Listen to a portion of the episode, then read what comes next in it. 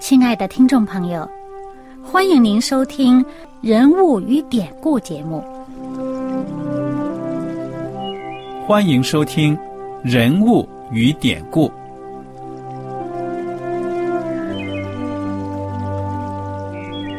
听众朋友们，当你读圣经的时候，不知道有没有过这样的想法：生活在几千年前的圣经人物，与我们这生活在二十一世纪的人有什么相关吗？那些古时候缔造了历史的伟人们，只是些令我们感叹而望尘莫及的对象吗？那些败坏了品德的小人？和有负圣托的失败者，难道只是为了让我们嗤之以鼻吗？在这个人物与典故的节目里，我和小燕将与大家一起，通过圣经中的人物和他们的事迹，看看我们能从他们的故事中得到哪些启发，以便用正确的态度来对待我们每天所面对的生活和挑战。共同奔走天国的旅程。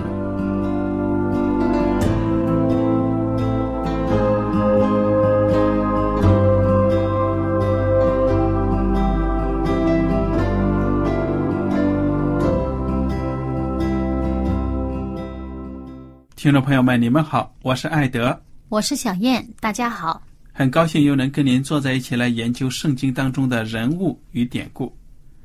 我们这一讲呢，接着来看一下马太福音第二十章，请大家打开马太福音二十章第一节。因为天国好像家主清早出去，雇人进他的葡萄园做工，和工人讲定一天一钱银子，就打发他们进葡萄园去。约在四出出去，看见世上还有闲站的人，就对他们说。你们也进葡萄园去，所当给的，我必给你们。他们也进去了。约在五正和申出又出去，也是这样行。约在游出出去，看见还有人站在那里，就问他们说：“你们为什么整天在这里闲站呢？”他们说：“因为没有人雇我们。”他说：“你们也进葡萄园去。”到了晚上。园主对管事的说：“叫工人都来，给他们工钱，从后来的起到先来的为止。”约在游出雇的人来了，个人得了一钱银子。及至那先雇的来了，他们以为必要多得，谁知也是各得一钱。他们得了，就埋怨家主说：“我们整天劳苦受热，那后来的只做了一小时。”你竟叫他们和我们一样吗？家主回答其中的一人说：“朋友，我不亏负你，你与我讲定的不是一钱银子吗？拿你的走吧，我给那后来的和给你一样，这是我愿意的。我的东西难道不可随我的意思用吗？因为我做好人，你就红了眼吗？这样，那在后的将要在前，在前的将要在后了。”小燕啊，嗯，你看这个比喻啊，乍一听我们觉得这个雇主啊真的是有点问题啊，没有按照这人工作量给他们工钱，多劳多得哈。啊，但是你说讲道理吧，他讲的也真对。我首先我是主人，我都跟你商定好了价钱了。你干了一天的活呢，就是一钱银子，所以你拿了钱呢就可以走了。后面请的人虽然干的时间短，但是我跟人家商定也是一钱银子，难道我没有权利这样做吗？你说也没办法变他的，对不对啊？嗯。但是呢，这个比喻呢，用在属灵的事物上，好像更能够让我们明白。如果按照世界的运转道理的话呢，总觉得这雇主这样子办事情呢，嘿，咱也没法说。但是呢，也确实是有点不对劲儿。那你跟我们分享分享。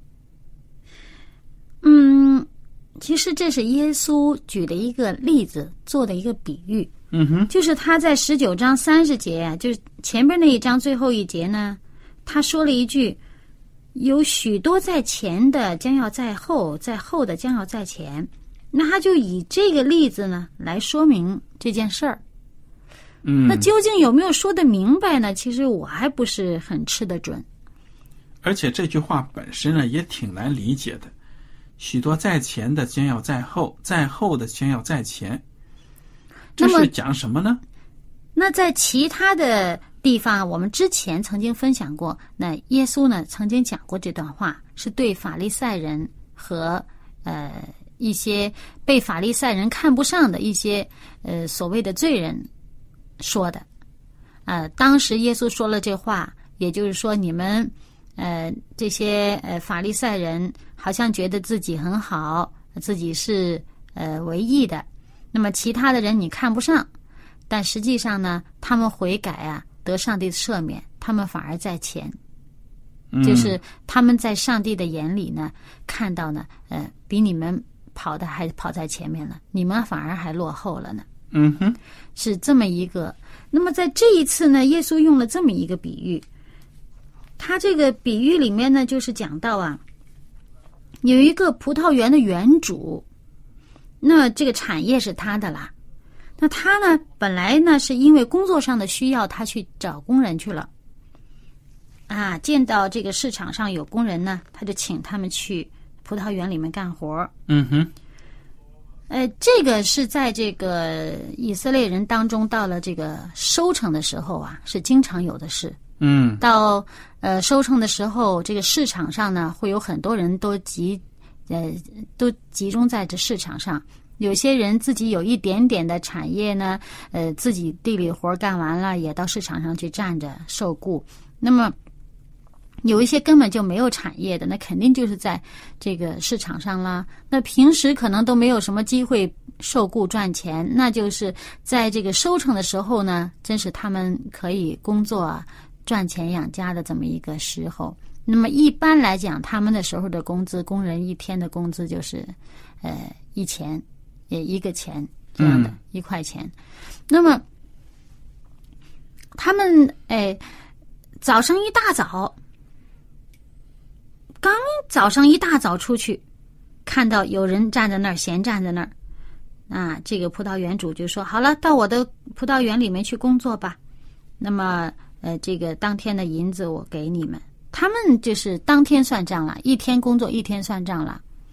嗯哎，结果过了几个小时，这个原主武正啊，中午的时候了，又去了。哎，又有人站在那儿。那当然，我们知道那个呃收获季节呢，可能呃要干的活儿多，人少啊，工作的人不够，那可能一批一批的。哎，但是呢，直到最后那一批剩下这一天都快收工的时候了，再去请的那个，我们看得很明白，这个的的确确是出于这个葡萄园主的怜悯心肠。嗯哼，他在那儿一天了，都还没有人请他，都还他还都没有找到活计呢。他这一天的收入没有着落啊，这可能还要养家，还要糊口的，他都没有着落呀。嗯那剩下最后这么一点点时候了，葡萄园主还叫他去帮他干活儿那实际上呢，真是出于这个葡萄园主的怜悯心肠。嗯用我们现在人的话说，他就是摆明了送钱给他了。嗯哼，那么，但是有些人就分析呢，说你从这个被雇的这个人的心态上来讲啊，一大早就被雇了，哇，这个肯定是挑好的雇嘛，一开始活多吗？挑能干的，是不是？哇，想我这身强力壮，你看凭我自己的本事，你工作一天赚这一块钱，好了，那么到了晚上，这些可能都是已经大家该雇人的都雇的差不多了，基本上到晚上也不会有人来雇了，可能就是年老的啦，可能是比较瘦弱的啦，恐怕也是平时不大容易被人聘请的这些人了。但是他们想做工作，很想工作，否则他不在那些市场上站着等啊。他很想做工，可是呢，没有人找他做工。他那个心情，他那个担忧，这一天的生计没有着落，哇，他那个，他那心里边的那个焦急啊，担心啊，也是很厉害的，也是挺挺挺难受的。那么葡萄园主说：“好了，你去我那儿做吧，你也给他一块钱。你别以为说。”呃，最后没干多点活的这些人，好像，哎呀，他应该挺高兴，说：“哎呀，你看我不用干活就能赚到钱。”其实未必，他心里对葡萄园主的感恩可能是更多的。嗯，他明知道自己呢，葡萄园主并不真的需要他们干活并不是因为他们干了多少活葡萄园主给他钱，而纯粹这是恩典。对呀。所以才做起工来说不定还更卖力呢。嗯，那么其实运用在属灵上，我想是不是这样子啊？在历代以来，多少人为主做工啊？嗯，那么是不是先来的？哎，你看这个人，人家世代都是安息日会的呀，都是基督徒啊，都是传道人的，为你做了一辈子啊，上帝啊，他的赏赐将来是什么？哎。这个人他都五十多岁了才信主啊，他就做做见证啊，印点传单呐，去给人家传福音也挺热心的。但是他不过，你看才传了三十年嘛，不就安息了吗？现在复活了，得什么赏赐啊？还有的人可能还刚刚信主没多久呢，对呀，就过身了的。那怎么办呢？其实最后得的赏赐都是一样，不都是永生吗？嗯，所以。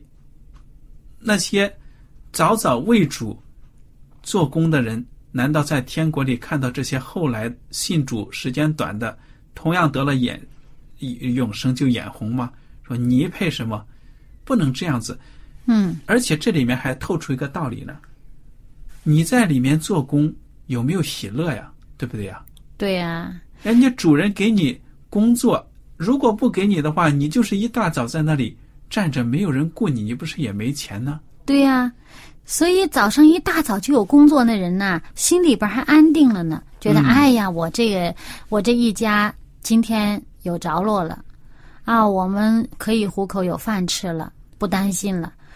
没被请的一大早，整个白天都没被请的那些人啊，心里边还真是难受呢。在信主爱主的这件事情上啊，有很多人，我们常常听到的话都是。哎呀，我要早信主几年就好了。对，我要早点。我要是从小都信主，你看我少走多少弯路，多快乐呀！就是。哎呀，信主太晚了，很少。我们有人听说，哎呀，我真是占了大便宜了。你看看，我这都快死了，哎，信主了，哎，我将来有永生了，好美呀！你看我前半辈子也是，哎呀，荣华富贵的，花天酒地的也享受了，哎，现在。也信主了啊！感谢主，还捞着了。哎，没有人这样想，都后悔，就说早点信主，早点有平安，对不对啊？嗯，对。所以你在葡萄园里面做工没乐趣，你就是为了钱而钱，那你当然看中了哇！虽然说好一钱银子，但是我辛辛苦苦流了汗比他多，不公平。还你还抱怨呢？哎，他还觉得这是我该着的，是我挣来的。嗯，但是上帝的救恩，你用多少能够挣得到呢？对呀，所以耶稣基督讲的这些比喻很简单，但是当你仔细去品味的话呢，真的是里面这个让你深思的东西呢很多很多。而且从葡萄园主的这个角度来说，我请谁主权都在我这儿，嗯，我给谁多少也都是我乐意的，嗯，那么。就好像我们来到上帝面前，我们谁是配得的呢？我们谁也不配呀。上帝给我们的救恩都是白白给我们的，上帝给我们的恩典都是我们不配的，没有谁能够靠自己的本事去挣来呀。对呀。所以，就算你在上帝的这个呃教会里面工作啊，在机构里面工作啊，你卖了多少力气，你可能呃。侍奉了几十年，你可能啊、抛弃了自己很多的东西，放下很多东西，你跟随上帝，但是你也不能以这些来邀功请赏，觉得哎呀，上帝啊，你你你该给我的那些恩典是你欠我的，你该给我的，谁也没有资格这样讲。对，让我们大家呢都能够满怀着感恩的心呢来侍奉我们的主。好，我想呢，我们需要跳到这个约翰福音，约翰福音的第十章二十二节开始。在耶路撒冷有修殿节，是冬天的时候，耶稣在殿里所罗门的廊下行走，犹太人围着他说：“你叫我们犹豫不定到几时呢？你若是基督，就明明的告诉我们。”耶稣回答说：“我已经告诉你们，你们不信。我奉我父之名所行的事，可以为我做见证，只是你们不信，因为你们不是我的羊。我的羊听我的声音，我也认识他们，他们也跟着我。我又赐给他们永生，他们永不灭亡，谁也不能从我手里把他们夺去。我父把羊赐给我，他比万有都大，谁也不能从我父手里把他们夺去。我与父原为一。犹太人又拿起石头来要打他。耶稣对他们说：“我从父显出许多善事给你们看，你们是为哪一件拿石头打我呢？”犹太人回答说：“我们不是为善事拿石头打你，是为你说健忘的话，因为你是个人，反将自己当作上帝。”耶稣说：“你们的律法上岂不是写着我曾说你们是神吗？经上的话是不能废的。若那些承受上帝道的人尚且称为神，父所分别为圣，又差到世间来的，他自称是上帝的儿子，你们还向他说你说健忘的话吗？我若不行我父的事，你们就不必信我；我若行了，你们纵然不信我，也当信这些事，叫你们又知道又明白，父在我里面，我也在父里面。他们又要拿他，他却逃出他们的手走了。哇，你看这个耶稣在圣殿里这个经历啊，嗯，那些犹太人真的是心里没底儿啊！哎，你是不是基督？你明说，告诉我们。其实耶稣老早已经明说了，嗯哼。而且最重要的呢，是耶稣所行的这些事。嗯，耶稣在这里就给我们一个原则呀，我们要辨别谁是先知，就要根据他的行动，根据圣经的记载对在一起，对不对啊？嗯，哎，就好像看到一个清单一样，哦，行了这样的事，好打个对号，又行了这个事，你说这一条条都对上号了，你这结论不就得出来了吗？你还犹豫什么呢？哎，其实呢，要承认耶稣是基督啊，我们在这个文字当中没有听到耶稣说我是基督，是吧？嗯耶稣多次讲我是上帝的儿子，那就是已经是承认自己是基督了。但是呢，犹太人呢，他们就不愿意张口承认你是基督，你是上帝所应许的弥赛亚。嗯哼，其实上帝也在等待我们亲口承认他是谁。嗯问题不是耶稣他自己说他是谁，问题是你承不承认他是谁？嗯哼，你承认不承认他是基督啊？你承认不承认他是你的救主？嗯哼，他在你生命当中是最重要的那一位，你承认不承认呢？嗯我们有的时候舍不得啊，放下自己的以前的那一套，嗯，不甘心 承认耶稣是主，嘴巴上认，行动上都舍不得，都不愿意认。对呀、所以耶稣基督就跟他们讲了：“你们这些不开窍的人不认我呢，是因为你们呢不是我的羊啊。我跟父原为一。”哇！一听见这话，犹太人，你看刚才还情急迫切的，你跟我们讲清楚嘛？你是不是基督？求耶稣呢？嗯，耶稣一说，我跟父原为一，马上又转身就拿起石头要打耶稣啊！这我与父原为一，意思就是说跟父是在一一起的，是一样的呀。嗯哼，同等的。嗯这一听，他们就激怒了。犹太人最恨的就是有人敢说跟上帝是同等一样的。嗯所以耶稣基督说：“你打我干什么？你们要凭什么要这样子？”他说：“哎，我我们打你不是因为你做的那些善事打你，就是因为你说啊，你跟上帝是一样的。那耶稣就说了：“我做的善事跟我说这个话有什么区别呢？嗯哼，我所做的那些事，正是证实我所说的话。我是嗯从上帝来的，嗯，我从天父来的，我是他的儿子。那么你们不信，还说我说这个前往的话。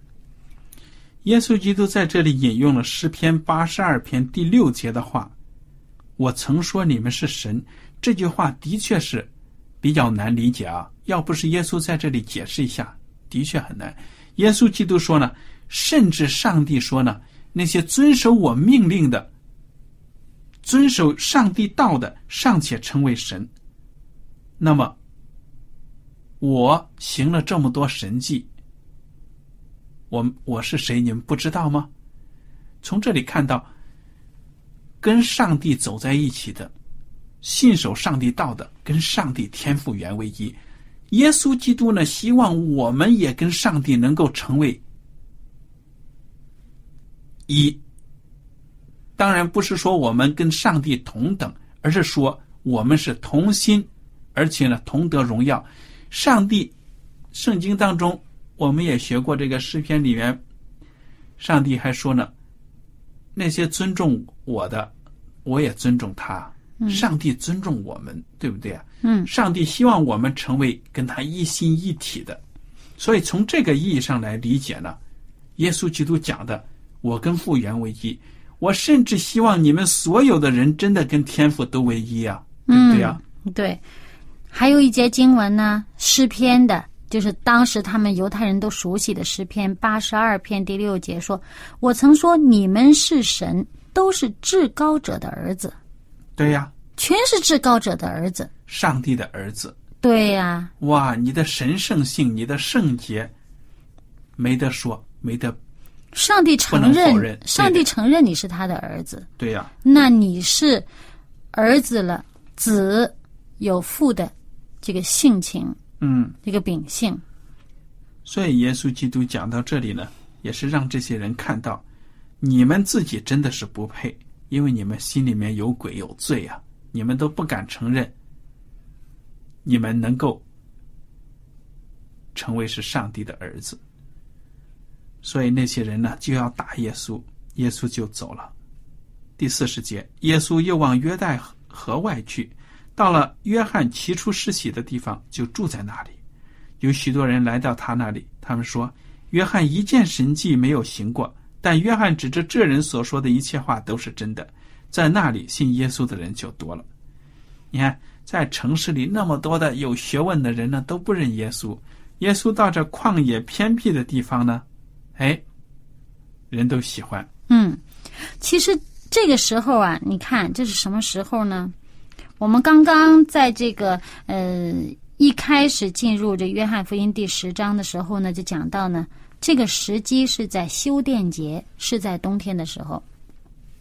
那么这个是离后来耶稣要在逾越节被钉十字架已经没多久了，嗯哎，就三四个月的时间。嗯哼，嗯，因为修殿节呢是在我们这个阳历啊，现在阳历十二月的中后期，嗯为期有八天左右的时间呢。嗯哼，所以那个时候，耶稣在耶路撒冷所做的一些事情呢，又让当时的一些人，他们这个不愿意承认耶稣的人呢，他们的这种对耶稣的仇视呢，又更加的激化了。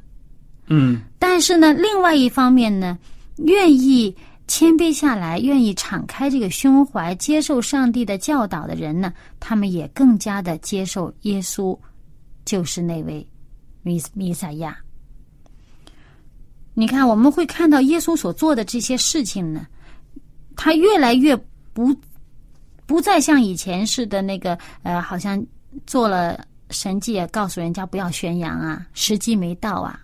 有说我的时候没到。但是你看现在耶稣所做的这些啊，从几个月前的这个祝棚节那个时候，哎，呃，他所做的都已经是很呃明显的让大家都知道他的身份，而且还差派门徒，差派更多的门徒，哎，出去为他的来到做预备。嗯哼，那么现在这时候，耶稣已经在为他最后进入耶路撒冷呢做准备。嗯，那么这个日子呢就很近了。所以耶稣基督对他的身份问题呢，虽然仍然没有直接的讲出来，但是已经毫不含糊了，对不对啊？他指明了自己是上帝的儿子。嗯哼，但是呢，他仍然没有直接说我是基督，嗯还是让你们得出结论。所以这一点呢，我觉得耶稣基督呢，真的他是希望每一个人呢，自愿的从他们心里面来承认他是基督，嗯这是他的智慧。那么，耶稣基督呢，在这个世界上，真的离世的日子呢，已经越来越近了。由于犹太人对他的这个攻击，对他的逼迫越来越严重，已经难以忍受他了，所以耶稣基督呢，他加紧时间呢要做工。那么我们下一次就会向大家介绍另外一件神迹。嗯，那简直是呃，也是一个很轰动一时的一个神迹，让让这个法利赛人呢震惊的，就是使死人复活。嗯哼，哎，以前耶稣也使死人复活，但是那个在加利利啊，还有在外邦人的地方啊，而且那些死人复活的事件呢，都是人死了没有太多久。嗯，对，那么有的人如果说不信，哎呀，那可能这人呢深度昏迷了，耶稣把他弄醒了。但是下一讲我们所看到的这个拉萨路复活啊，这个人他死了四天了，这个事实呢，没有人能够否定的。嗯，而且呢，这个拉萨路他所住的这个地方，就是在这个耶路撒冷的附近，呃就是这个法利赛人大家都可以看得到的地方，而且确确实实有很多人法利赛人呢，就是当场看到的。所以呢，这是令当时的这个宗教界，他们的宗教领袖非常震惊的一件事情。我们来看看呢，耶稣所做的这件事情，最后造成怎么样的一个在当时的社会怎么样的一个影响？好，我们等到下一讲呢再分享。今天的节目呢到此就结束了。您如果有什么问题和想法呢，我们都欢迎您写信来。艾德和小燕非常感谢您今天的收听，愿上帝赐福你们。我们下次节目再会。再会。喜欢今天的节目吗？若是您错过了精彩的部分，想再听一次，可以在网上重温。我们的网址是 x i w a n g r a d i o 希望 Radio，或是找旺福村也可以找到。记得把好东西介绍给您的朋友，与他一起收听。